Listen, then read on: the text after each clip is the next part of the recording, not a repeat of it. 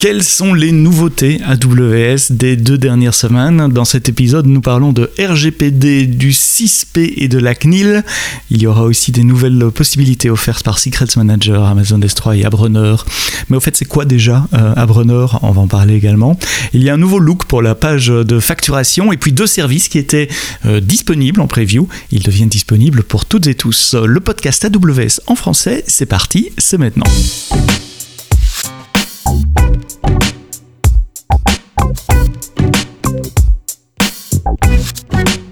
Bonjour, merci d'être à l'écoute euh, tous les vendredis matin, le podcast AWS en français, puis vous l'écoutez euh, bah, quand vous voulez, hein, vous n'êtes pas obligé de l'écouter le vendredi matin.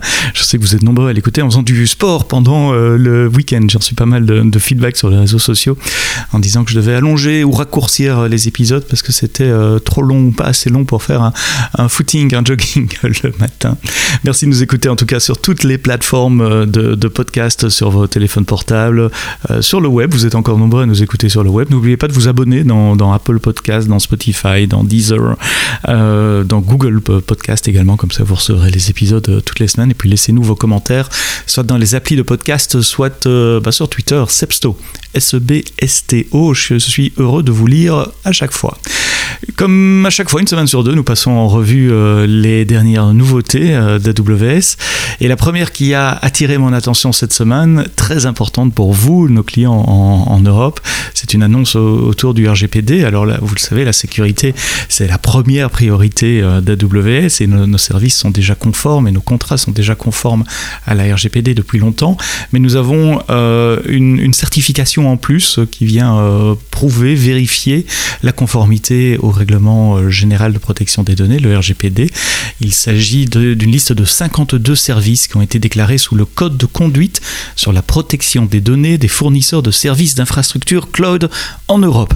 Après ça, il faut reprendre sa respiration. Donc ça s'appelle le code 6P. Euh, c'est une vérification indépendante et donc ça vous donne un niveau d'assurance euh, complémentaire quant à la conformité des, services cloud que, vous utilisez avec le RGPD, le règlement général sur la, protection des données.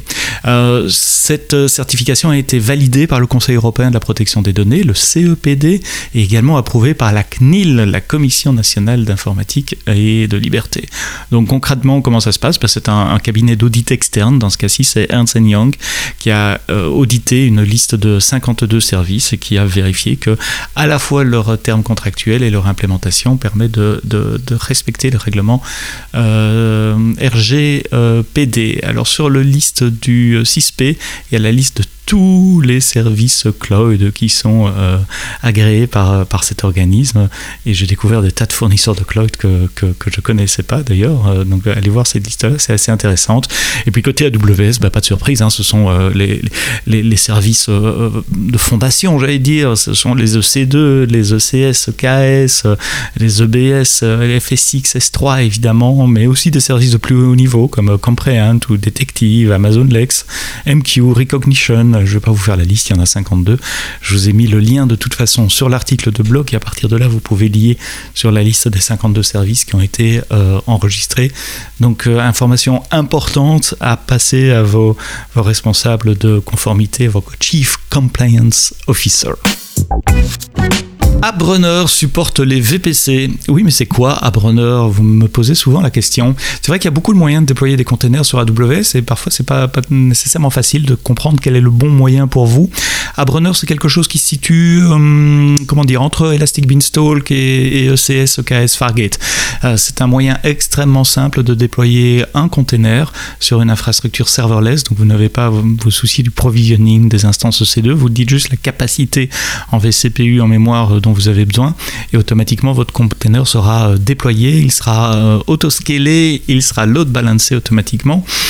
Et Abreneur fournit également un, un flux CI/CD puisqu'il est capable de republier la nouvelle version de vos containers à chaque fois que vous publiez euh, soit un changement dans votre code source si vous êtes connecté à un, repo de type GitHub, soit euh, un changement de votre container s'il si, est connecté à un container repository.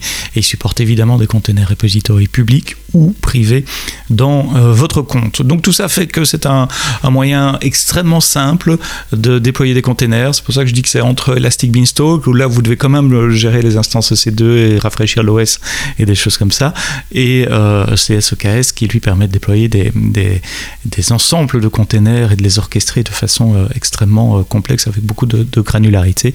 Ici, vous êtes, vous êtes entre les deux avec, avec Abrunner.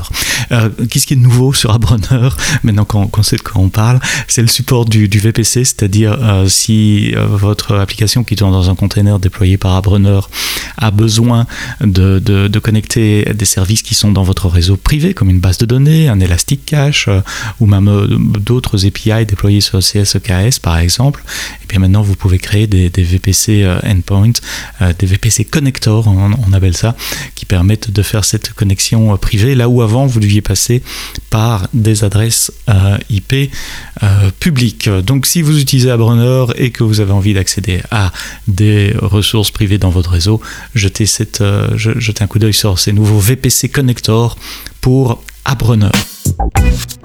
S3 s'améliore, euh, il a 15 ans, mais il continue de, grandir évidemment tous les jours, mais on continue de, rajouter encore des, fonctionnalités en fonction de, vos feedbacks.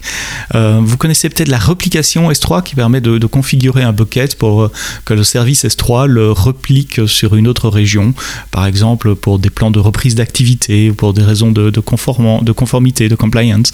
Vous pouvez donc avoir S3 qui replique du contenu d'un bucket à l'autre, soit dans la même région, soit dans des régions euh, différentes. Quoi de neuf vous allez me dire sur la réplication? Eh C'est que la réplication, ça fonctionnait pour tous les nouveaux objets créés dans votre bucket après que vous aviez activé la, réplication. Donc imaginez, vous avez un bucket existant, il n'est pas répliqué, il y a plein d'objets dedans, vous activez la réplication, ben ça marche pour tous les nouveaux objets à partir du moment où vous avez activé la réplication. Et quid des anciens objets eh ben Justement, euh, il n'y avait pas de solution avant, vous deviez coder quelque chose vous-même. Ben maintenant, c'est fini, vous ne devez plus coder. Euh, il y a un nouveau concept qui s'appelle S3 Batch Replication qui permet de répliquer en mode batch tout le contenu d'un bucket euh, existant. Donc si vous faites de la réplication avec S3, regardez cette nouvelle fonctionnalité qui s'appelle Amazon S3 Batch Replication. Des petites améliorations incrémentales également euh, côté de la console de facturation, très important. Moi, j'y jette un coup d'œil euh, quasiment tous les jours à ma, console de, facturation. Et vous avez peut-être remarqué ces derniers jours, elle a changé de look, elle est plus claire, elle est euh, divisée en, en portlet, j'ai envie de dire, en, en, en groupe d'informations que vous pouvez réagencer sur la page comme, comme bon vous semble, un peu comme la homepage des, des services AWS depuis, depuis quelques semaines également. Il y a un résumé, il y a euh, un, je sais pas comment on les appelle, un portlet, enfin un, un composant qui vous donne le, le, service qui génère le plus de facturation. Euh, pour moi, c'est c'est EC2 pour le moment. Euh, vous avez un, élément graphique, un composant qui vous donne la tendance des trois derniers mois pour les cinq services qui, qui, coûtent le plus et également la tendance sur les cinq euh, comptes qui coûtent le plus dans votre organisation. Et puis vous pouvez réagencer ces widgets, etc. Je crois que ça gagne en clarité, c'est pas mal. Si vous n'avez pas encore été voir le, billing dashboard ce mois-ci, allez euh, jeter un coup d'œil et regardez ce, ce, nouveau look et puis euh, customisez-le, le vôtre. C'est justement le but de ce genre d'exercice, c'est que vous pouvez aussi mettre au sommet de la page les informations qui euh, vous intéressent le plus. Migration Hub Refactor Space devient disponible. J'avais déjà parlé de Migration Hub Refactor Space. Donc Refactor Space est un, un, un nouveau service introduit à Reinvent euh, sous, sous, la bannière de, de Migration Hub qui permet de décomposer plus facilement un monolithe en microservices en faisant deux choses. Il gère pour vous toute la plomberie réseau pour déployer des microservices sur plusieurs comptes différents. Donc en clair, il met en place une transit gateway et, tout ce qui va bien avec pour qu'un compte principal dans votre organisation puisse accéder euh, via des réseaux privés, des VPC, à vos différents microservices en, en faisant l'assumption que chaque microservice est géré par une équipe séparée, donc sera dans un compte AWS séparé. Donc ça, c'est la première chose que Refactor Space fait. Il met en place cette connectique réseau multi, multi-compte. La deuxième chose qu'il fait, c'est de vous donner un proxy applicatif. Euh, c'est une API Gateway euh, sous le capot qui permet à votre front-end de continuer de parler avec les mêmes URL pour, pour appeler votre API monolithique, mais l'API Gateway, sous le contrôle de Refactor Space, va être configuré pour soit envoyer le trafic vers le monolithe pour les, parties qui n'ont pas encore été refactorisées, migrées, soit pour envoyer de façon transparente le trafic vers un, microservice. Donc imaginez que vous aviez une application euh, web de shopping, l'application web, euh, le front-end euh, fait des appels sur slash login, slash basket, slash buy, etc.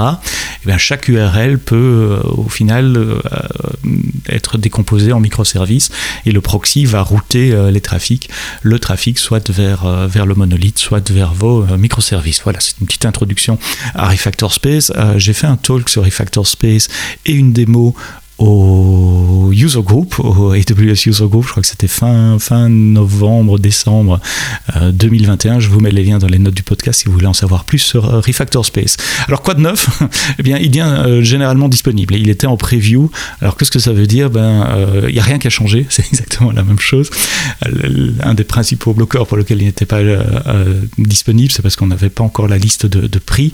Et bien voilà, c'est fait. Maintenant, il est generally available. Ça veut dire qu'il est plus gratuit non plus euh, vous allez devoir malheureusement payer un tout petit peu, euh, malheureusement ou heureusement, évidemment, euh, pour, pour utiliser Refactor Space. Alors le pricing est basé sur les environnements. Donc un environnement, c'est un ensemble d'applications que vous souhaitez migrer. Vous pouvez avoir trois environnements 24 heures sur 24 gratuitement pendant les, les trois premiers mois.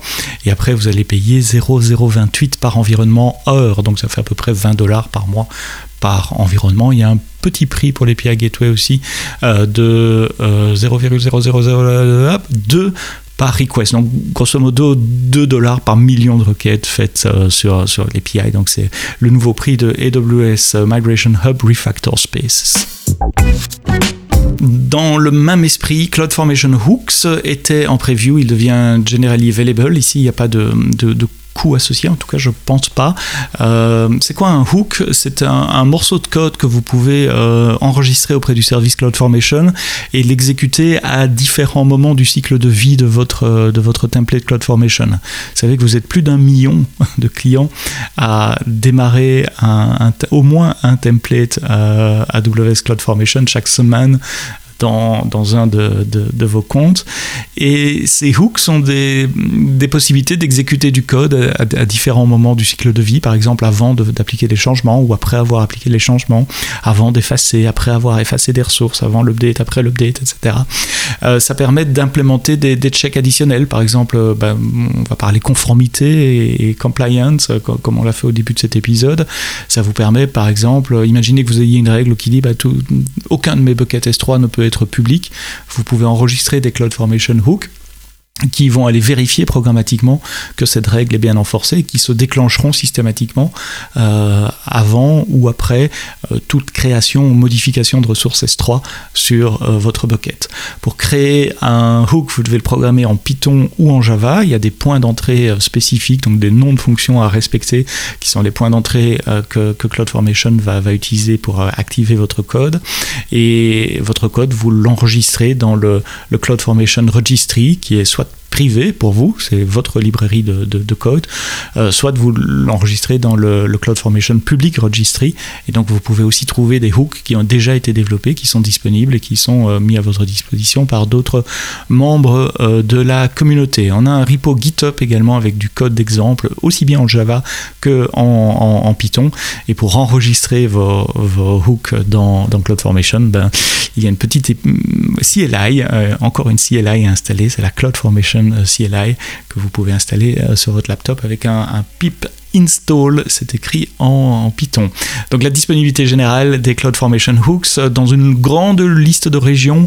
Je vais vous, juste vous citer l'Europe ici, mais Francfort, Irlande, Londres, Milan, Paris et Stockholm.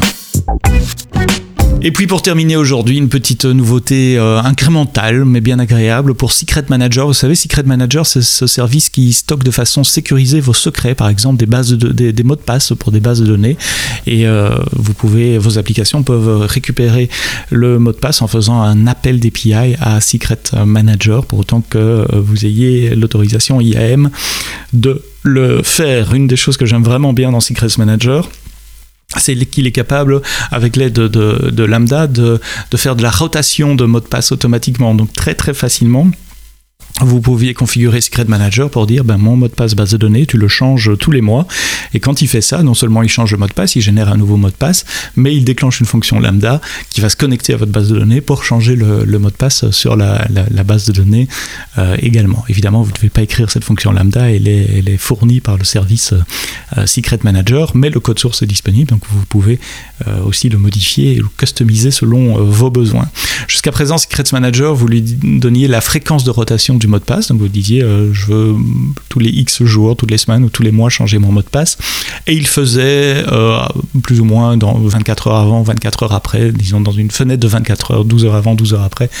Euh, mais vous n'aviez pas un contrôle extrêmement fin de quand allait se passer la, cette rotation de mot de passe. Or, il se fait que cette rotation de mot de passe, elle peut avoir parfois, ça dépend de votre code, mais elle peut avoir parfois une petite incidence sur, sur la prod, parce que si vous avez des applications qui, qui ont une connexion ouverte, ben, ben ça va marcher.